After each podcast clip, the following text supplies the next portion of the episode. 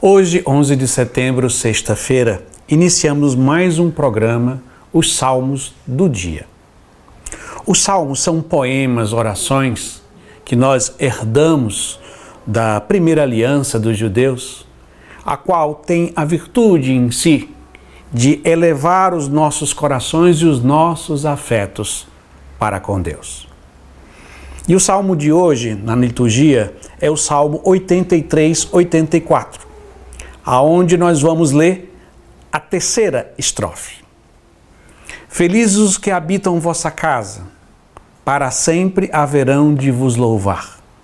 Felizes os que têm em vós sua força e se decidem a partir quais peregrinos. A tônica desse salmo é a felicidade, mas ele não é só um salmo que fala da felicidade, mas nos dá a direção da felicidade.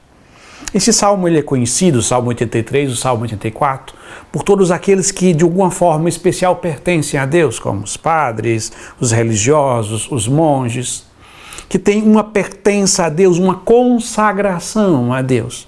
Por isso que diz: Felizes os que habitam em vossa casa, aqueles que moram na casa de Deus. Mas esse salmo pode ser assimilado e assumido por todos que desejam ser verdadeiramente felizes. Então, felizes os que habitam em vossa casa, aqueles que vivem próximo a Deus, que vivem na pertença a Deus, no louvor a Deus. Eles têm em Deus a sua força são aqueles que confiam em Deus. Não confiam nas suas próprias capacidades, não confiam num dinheiro, não confiam nos seus contatos, mas têm a sua força e a sua confiança em Deus. E por último, vivem como peregrinos. Né, em direção à casa de Deus.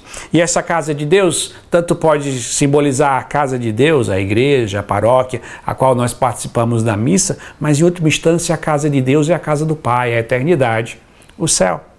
São felizes aqueles que vivem como peregrinos neste mundo. Jesus já dizia no Evangelho de João: viver neste mundo sem ser deste mundo. Para ser feliz, é preciso pertencer a Deus, confiar em Deus e viver neste mundo como peregrinos, não se apossando de nada, não tendo como nada nesta vida a sua segurança, nem a sua casa, nem a sua família, nem nenhum dos de, das coisas e pessoas e qualquer circunstância que possam segurar o seu coração nesta vida.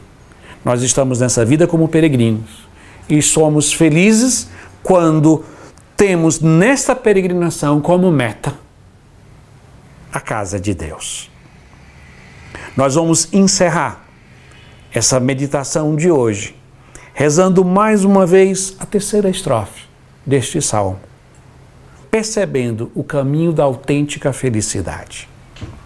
Felizes os que habitam vossa casa, para sempre haverão de vos louvar.